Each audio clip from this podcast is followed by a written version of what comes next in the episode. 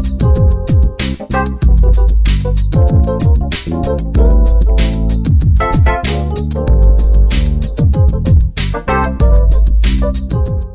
い、こんにちは、こんばんは。タコラジ第11回目の放送となります。この番組は私、おっさんゲーマーの鍋がお送りします。おっさんによるおっさんのためのゲーム系ポッドキャストとしてお送りしております。皆様の通勤時間などですね、お暇な時間にさらっと聞き流していただけたら嬉しいなと思います。はい、というわけで、えー、第11回目の放送となります。前回ですね、年明けて1回目だったのにもかかわらず、正月の挨拶もすっかり忘れてまして、えっ、ー、と、今日は1月の21日、もうね、すっかりお正月気分もなくなっちゃいましたんですが、一応、明けましておめでとうございますということで、今年もね、いろんなゲームが出ますんで、皆さんも期待しているものがあるんじゃないでしょうか。私は個人的には、バトルフィールドの新作ハードラインがね、一応出るので、まあ、当然買えますわ。ただそれでもバトルフィールド4を多分やり続ける気はしないでもないんですけど。あとは、レインボーシックスのシージっていうかな。あの新作が今年出るのか出ないのかちょっと気になってますね。あれはね、面白そうですよね。動画見た方はわかるでしょうけども、チームで、スワットチームみたいなの組んで、こう人質取られてる家に潜入するっていうね。前のレインボーシックスのベガスシリーズのテオハンみたいな感じで、それのなんかもっとシビアな感じみたいですね。なのでちょっと期待してますね。そんな感じのゲームがいろいろ出ますよ、今年も。えー、で、今日は何のお話するかっていうと、えー、前半はですね、ちょっと最近入ってきた、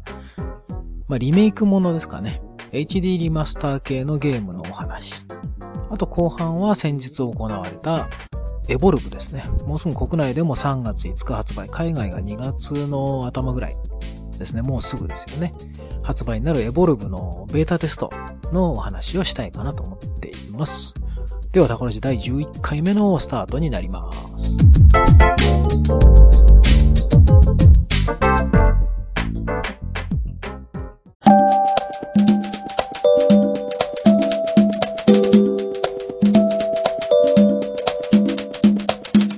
はい。では早速なんですけれども、先日、えー、情報が入ってきましたね。えー、ボーダーランズ、ボーダーランズ2と、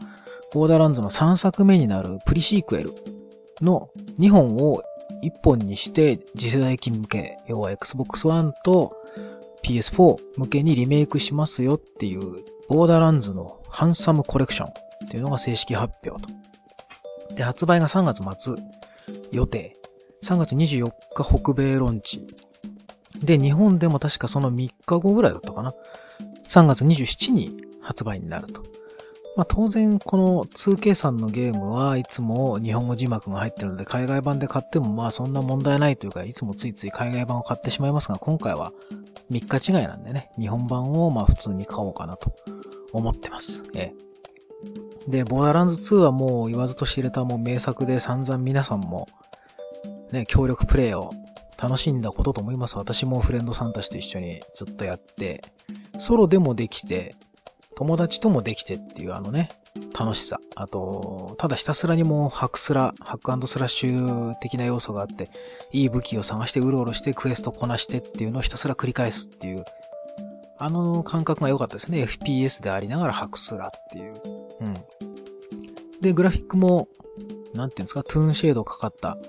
アニメ調ではなくてね、えー、コミック調というんですか、えー、アメコミ調に近い感じですかね。なかなかクールな感じで、音楽もいいし、操作性もいいしで面白かったんですよね、特に2は。2はあの1のキャラクターたちも出てきて、で、新しい敵が出てきてっていうことで、すごくね、シナリオ的にも盛り上がる作りになってて、もうまさに名作で大ヒットしたわけなんですけども、でその続編のプリシークエルが先、去年か。去年の年末、もう、それこそ3、えっと、Xbox 360版と PS3 版で出てた出たんですけど、もうすでにね、次世代機というか、Xbox One と PS4 が出ている状態での発売だったので、ちょっと注目度低かったと。私も一応買いましたけど、なんか新規の要素ね、あの、ジャンプしたりだとか、ジャンプしてからの攻撃とか、あと、宇宙空間での酸素のね、制限みたいなのとかっていうのがあって、まあ、悪くはないんだけど、別にボダランに求めてるのはそういうもんでもないかなっていう。ただただあのような同じシステムでひたすら遊ばしてくれればそれでいいので、ぶっちゃけクエスト変わるだけでいいんじゃないかっていう気もしてますが、ね、究極のマンネリゲームで OK っていう気はするんですけども、私はね。うん。なのでちょっと期待が高かった分っていうのと、あと、やっぱどうしてもね、もう、世代が切り替わった後での旧ハードでのゲームっていうのは、ね、出来がたとえ良くてもなかなか日の目を見ないところが多いですけども、今回も主に洋芸ファンっていうのはやっぱりどうしてもね、先に先に行くというかハードコアな人はみんな新世代機の方でね、ゲームしますからね。うん。そういった意味でプリシークエルいまいち盛り上がらなかった感じもあります。私も全然序盤のボス倒したあたりでなんかいまいちだなと思って、そのまま放置しちゃってますけども、えー、そんな感じなんでクリアしてない人も多いでしょうから、このニコ一番はね、いいんじゃないかなと思います。ただ、その頃ちょうどエボルブがね、出るわけですよ。まあ日本だと3月5日に出てる。海外でもその1ヶ月前に出てるっていう状況なので、どうですかね同じような協力タイプのゲームで、ちょっとファン層を被ってるんじゃないかなっていう気もします。えー、さらに、そのエボルブよりもちょっと前に1月27日にダイングライトね、私の大好きなゾンビゲームが出るので、これも協力プレイができちゃうわけですよ。無数のゾンビたちを相手にパルクールアクションをかましながら、ゾンビをぶっ倒すという。まあ、デッドアイランドの会社が作ったちょっとしたスピンオフと。デッドアイランドも2がね、正式発表されたりだとか、デッドアイランドの派生作品は結構多いんですよね。バトルアリーナ形式のやつとか、あと、なんだ、PC で配信されてんな。えー、Steam にある、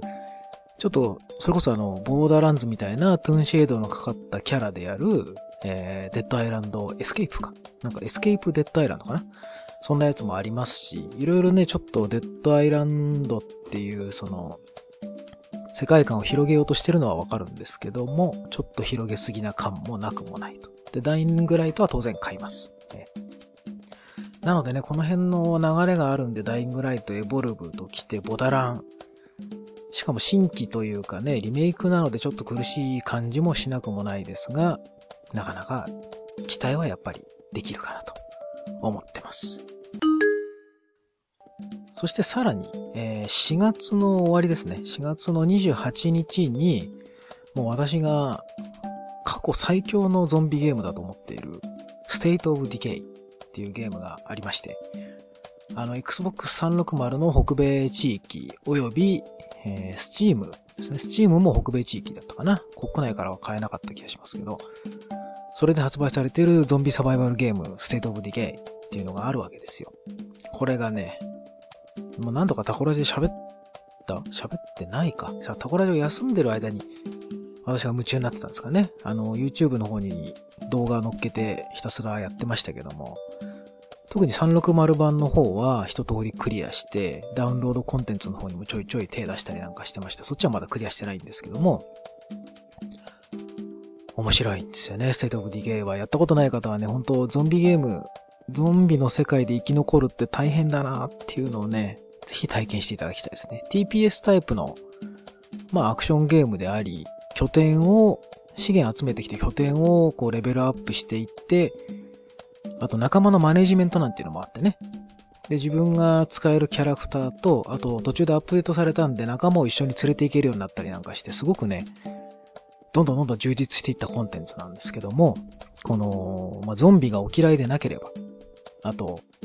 残酷な表現が苦手でなければぜひね、ゲームとしてすごくよくできているので、ステートオブディケイをやっていただきたい。そのステートオブディケイのイヤーワンサバイバルエディションっていうやつが、北米ロンチが4月28ということで、えー、ビデオ映像なんかも公開されましたが、ぶっちゃけ、画質が多少上がろうがですよ。まあいいんですよ。単純に Xbox One でプレイできるっていうところが私にとっては大事なので、あのですね、これ最近ちょっと他のポッドキャストでも喋ったんですけど、ポッドキャストというかネットラジオでね、喋ったんですけど、介護官っていうね、問題が必ずその、付きまとってきますね。介。下の位の互換性の互換ね。だから Xbox One だったら Xbox 360のソフトを遊べるのかどうかとか、PS4 でなんで PS3 のソフトが遊べないんだみたいな、その介護感のなさが今はちょっとね、多少のこう不満が出てますけども、その代わりなんか結構こういうリマスター商法みたいなのを今確立しているところがあって、ね、みんな、ゲーマーさんはお金出すんでね、ハードコアゲーマーさんはみんなこういうところにはお金出すので、そういうところでメーカーさんは稼いでいこうとしているのかもしれませんね。うん。所詮あの介護官っていうのは、旧作ソフトは中古で買われちゃったら、メーカーやらソフトハウスにお金入ってこないですからね、中古屋さんにしかね。だからそのダウンロード販売が今結構充実している PSN とかもね、あの、旧作を、あれでしょ今、月額いくらで遊び放題みたいにやってるんですよね。私 PS4 持ってないからわかんないんですけど。そういうようなことでいろいろ旧コンテンツを今のマシンで遊べるようにっていうのを頑張っているようなので、こういうね、あの、ステートオブディケイにしろ、ボーダーランズ2、プリシークエルのセットにしろ、非常に嬉しい配慮かなと思ってます。うん。まだまだね、いっぱい出るし、去年もだって、えっと、PS4 であれでしたっけ？ラストオブアスのリ,、ね、リマスターが出たりだとか、今後も多いんじゃないですかね。PS4 で、あと Xbox One で、ちょっと前の名作を今、もう一回最新機種で遊べるようにしましょうっていうね。ぜひ、まあ、この辺はね、あの、あんまり高くしすぎない感じでお願いしたいですね。 State of Decay なんかは、えっ、ー、と、いくらだったっけな ?30 ドルか。30ドルでこれしかもあの今までのダウンロードコンテンツが全部入ってる。しかも360版持ってたら、えー、19.99ドル。33%オフで買える。6月30日まで。っていう、こういうの、こういうの嬉しいですよね。あの、前のを持ってたら、これ新しいのも安く買えますよ。新規に買う人は、ま、当然フルプライスで買ってね。それでも安いですけどね。これ30ドルですからね。 State of Decay なんて30ドルでね、遊び尽くすの大変なぐらいのボリュームありますから、なかなか。うん。おすすめです。この間、タコラジで話したあの、 This War of Mine。なんかもうサバイバル系のヒリヒリするゲームとしてはよくできてましたけども、あれのもっとアクション、まあ、TPS アクションって感じの、それにゾンビがいますよっていう感じのが State of Decay だと思ってもらっても、あの、ゲームの本質的な部分はそんなに変わらないと思います。 Borderlandsの方はいくらだったっけ？ Borderlandsの方はフルプライスかな？確か、今ちょっと調べて、59.99ドルですね。はい。 Borderlands: The Handsome Collection は59.99ドル。まあ、フルプライスっちゃフルプライスですけども、まあ、2個1っていうとこ考えたら、まあまあ、でもね、できたら前作持ってる人にちょっと安くしますよみたいなちょっと欲しかったですね。あとなんか限定のボックスがあって、あの、クラップトラップっていうあの、ちっちゃい箱みたいなロボット。あれのなんか、ラジコンがついてくるやつが400ドルで売るっていうんで、ちょっとね、気になりますけども、さすがにそっちは買いません、私は。普通に、えー、ゲームソフトだけの方を買おうと思います。まあ、こんな感じで、今のところ、リマスター系のゲーム、気になるものが多いな、というお話でした。さて、えー、メインのところなんですけども、先日、1月の 15? ぐらいから、えっと、5日間ぐらいあったのかな。エボルブの、えー、ベータテスト、Xbox One で独占だったのかな。その後、こう、えっ、と、先行でやって、オープンベータが Xbox One の独占か。で、あと、反クローズドみたいな、アルファテストを参加してた人が、ちょっと参加できるやつを PS4 と Steam の方でやってたというところで、前ね、去年やったあのアルファテストがですよ、フレンドさんとひたすらこのマッチングを待つだけのゲームになってたというね。あの、エボルブわからない方のために言うと4対1の最近流行りの、えー、非対称型対戦ゲームってやつで、4人のハンターと1体のモンスターで戦うっていう。ね、どっかで聞いたことある。モンハン？なんていうこと最初言われてましたけども、まあ、全然モンハンとは違いますね。えー、FPS で各種、まあ、職業は決まってて、それを自動的に割り振られて、モンスターと戦うと。で、モンスター側も人間が操作するモードがあると。えっ、ー、と、オンラインのプレイヤーで人,、えー、人間側とモンスター側と。で、4人と1人で戦うっていうゲームなんですけども、で、5人でフレンドになってこう、パーティーで入ると、マッチングできないとかですね。2、3人でこう、マッチング待っててもなかなかマッチングしないなんていうんで、アルファの時はもう散々だったんですよね。全然マッチングしねえよみたいな感じで、このままだったら買う気になんねえぞみたいな意見がすごい飛び交ってて、ベータ大丈夫かなーってなって、まあ、ベータの日を迎えたわけですよね。で、まあ、ウキウキしながら、前々日ぐらいにもうダウンロードしといて、まあ、当日帰ってきてやったと。そしたら、一人でやったりとか、する分には、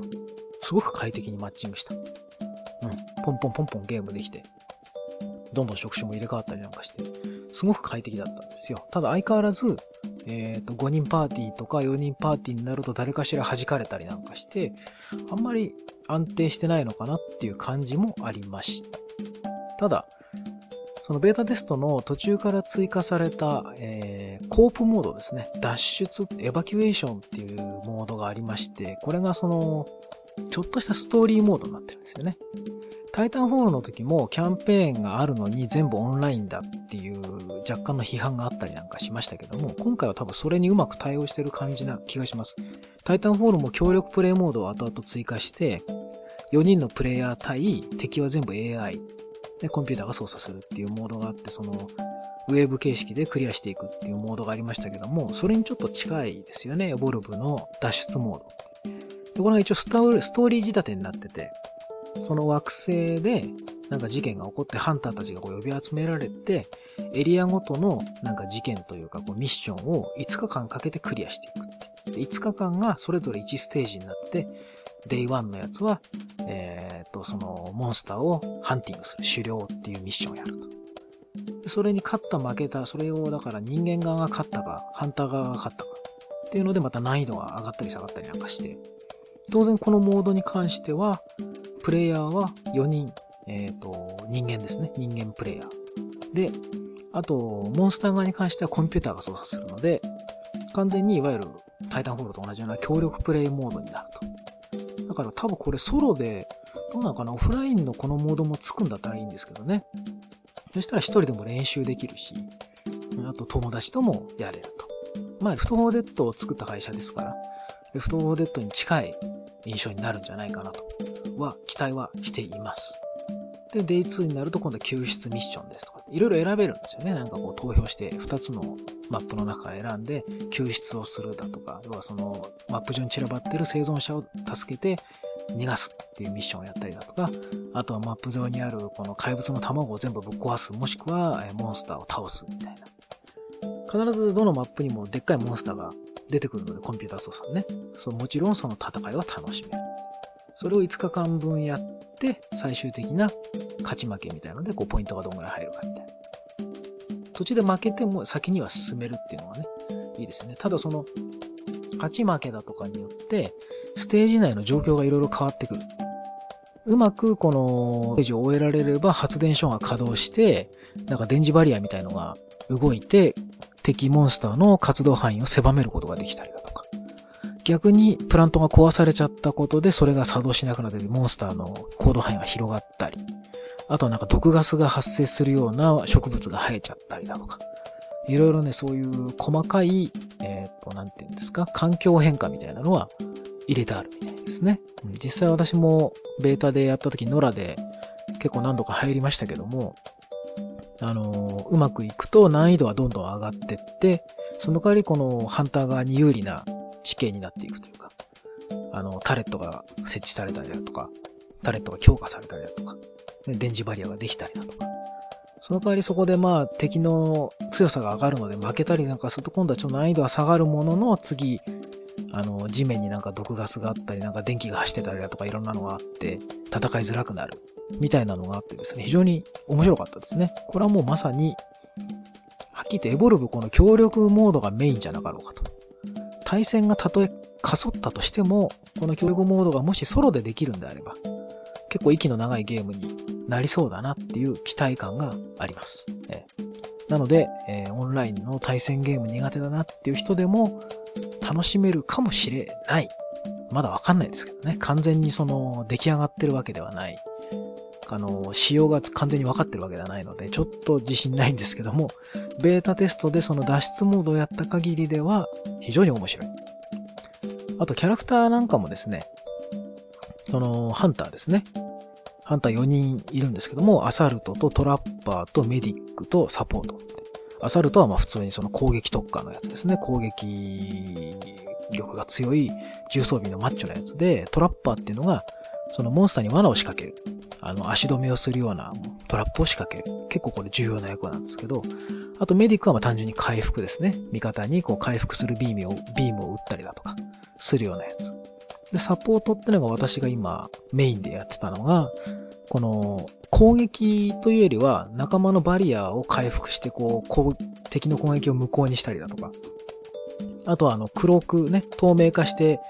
敵に近づいたりだとか、いろんなね、そういうなんていうんですか、サポート機能を持ってる。でこれなんか最初はなんかあの、キャラクター一人ずつしかいないんですけど、途中でそのミッションというかなんだろうな、この武器でどれだけのダメージを与えるとか、そういう各職業ごとの、あの、目的みたいなのがあるんですよ。それをクリアすると次のキャラクターが解除されるみたいなのがあって、でね、ベータテスト中に私解除できたのはサポートのキャラクターだけだったんですけど、サポートのバケットっていう、えっ、ー、と、2体目のロボットみたいなやつね。あの、頭を飛ばして、こう、UAV にできるっていう。うん。あと、タレットも置けるっていうね、ちょっと変わったキャラクターで、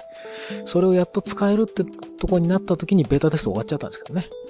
だからあまりそのバケットに関しては使えてません。あとなんか他にもキャラクターがまだまだいるようで、あとなんか追加で DLC として販売もするということらしいですね。ちょっとその販売するっていうことに関しては批判が出ているなんていう記事も読みましたけども、ね、コンテンツちょっと切り売りしすぎじゃないのっていう意見が出てますけれども、どうなることかちょっと気になりますね。今のところ、デラックス版とかいうのを買うと、キャラクターとあと、対戦で使えるモンスター側もね、あの、なんかキャラクター売るみたいなんで、その辺はちょっと批判が出てもしょうがないのかなという気もしますが、ゲームとしてはもう間違いなく面白いですね。でっかいモンスターを相手に、アサルトは一生懸命攻撃をひたすらして地雷を撒いたり、あとはまバリア張って敵の攻撃を受けながらひたすら撃ちまくると。で、トラッパーは、あのモンスターの通り道にこう罠を仕掛けといて、足止めをして、あとは、なんだろうな、円形のドームのようなバリアを張って敵が逃げられない、逃げられないような空間を作ってね、その中で戦うとか。で、さらに、え、サポートが、えー、なんだ敵の動きが止まったところに空爆をしたりだとか。うん。これがね、気持ちいいんですよね。敵の動きがこう止まるタイミングが何回かあるので、そこに思いっきりその隙の大きい、ちょっと発動まで時間のかかる空爆を全部ぶち当てたりなんかその大ダメージがね、いけるっていう。これが気持ちいいんですよね。で、メディックはもちろんサポートしたり、あとはなんだ、敵になんかこう、遅くしたりできたんだっけな？なんか毒みたいの打ち込んで行動を遅くしたりだとか、するようなことができた気がします。はい。で、その、モンスター側も当然人間が操作する場合にはいろいろあって、モンスターごとのね、特徴があるわけですよ。で、そのフィールドには、その敵となるモンスターだけじゃなくて、普通の生物もいっぱいいるわけですね。要は、モンハンっていうところの草食獣みたいなのだとか、なんだっけ、あの、肉食獣でいっぱいその辺にいるやつとかいましたよね。なんか名前忘れちゃったな、もう、モンハンの。うん。あの、日本足でトタトタ走ってくるようなやつとか、そんなのがいっぱいいるんで、それももちろん、ハンター側の敵になるんですよね。一般の野生生物として。逆に、あの、モンスター側にとっては、そいつらを食うことで、力を貯めて、進化することができる。3段階まで進化できる。進化するごとに体が大きくなって体力がアップして、技も強くなる。ね、それがまあ、このゲームのタイトルのエボルブの意味ではあると思うんですけども、人間側は連携をとって倒す。基本的にパワーアップってのはそんなないので、人間側は。スキルとか多少ありますけどもね。大幅に攻撃力上昇みたいなのはなかなかないので、時々ね、あの、大きい、なんだ、対象以外のモンスターを倒すと、移動速度上がるとかそういうのがあったりしますけども、あくまでボーナスぐらいなので、モンスターの方が圧倒的に強いっちゃ強いんですが、ただやっぱり連携を取った人間の方が今のところ勝ちやすいような気はしてますね。うん、特に対人戦は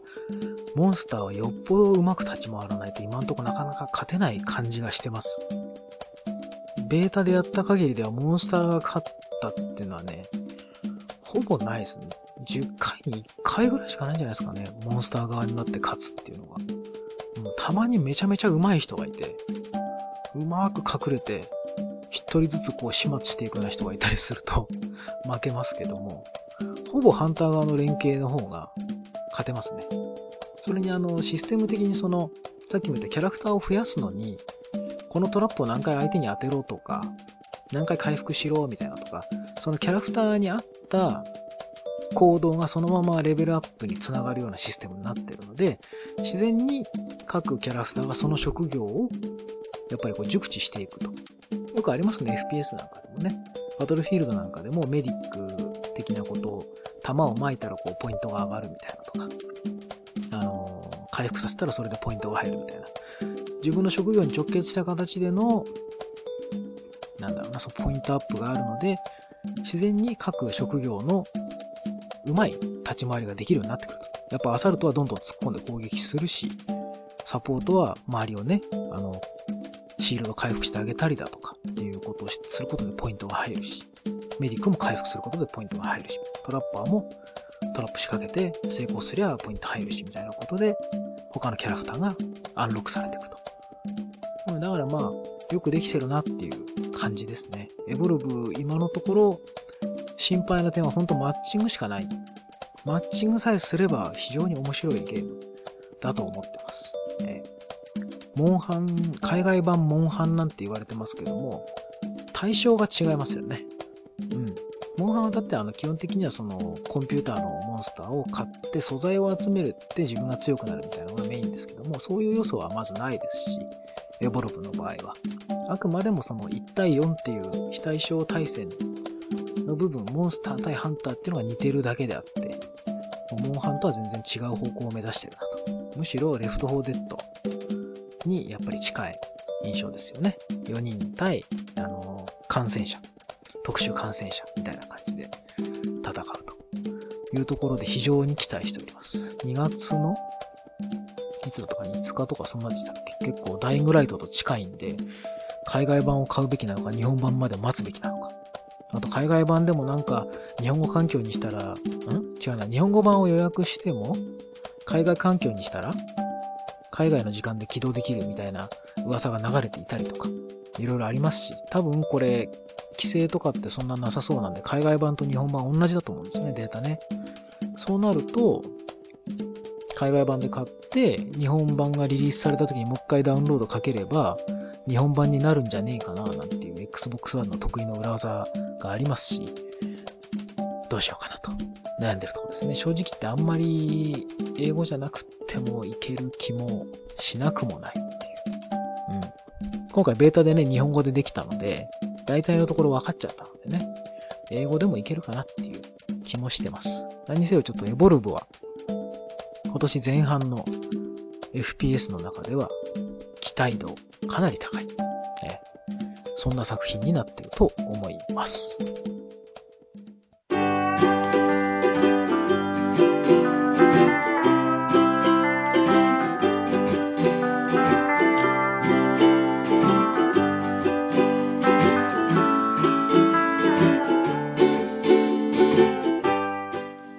はい、というわけで、タコラジ第、えー、11回目になりますね。えー、リニューアルしてというか、復活してタコラジびっくりマーク2つになってからのタコラジ。第11回目終わります。え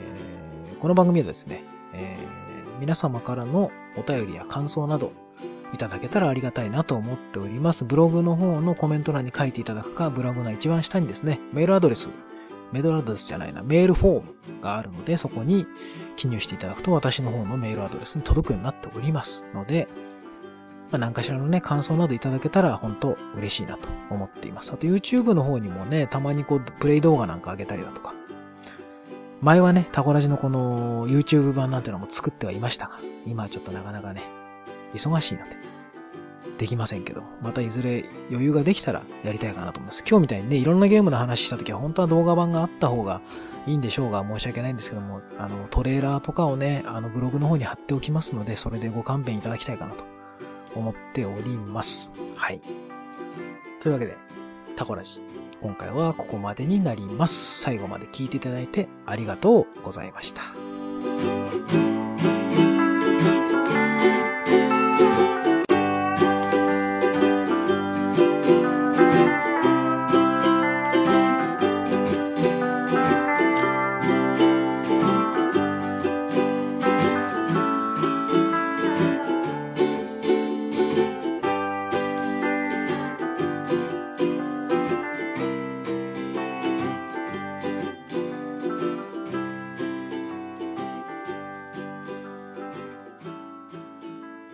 けです。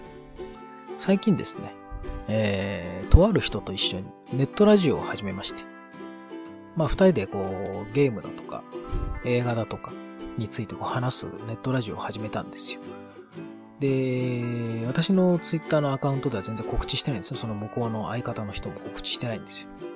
なんでかっていうと、その、まあ、ちょっと一からね、ポッドキャストをやる、そのネットラジオをやるってどんなもんだったかいな、みたいな感じをちょっと試すという意味もあって今やってますので、もし偶然発見された方は、まあ、聞いていただけたら嬉しいかなと思います。またちょっとね、あの、タコラジとは違った感じでやってますし、今私がやってる他のおさぶらとかね、おっさんのブランチとかともちょっと違う感じだと思います。えなので、えー、偶然発見した方は聞いてみてください。ヒントは当分出しませんけども。ね、10回を超えたあたりで、えー、ポッドキャスト登録するかもしれませんね。iTunes の方にね。今のところはネットだけです。ブログだけですので。偶然見っけた方はぜひ聞いてみてください。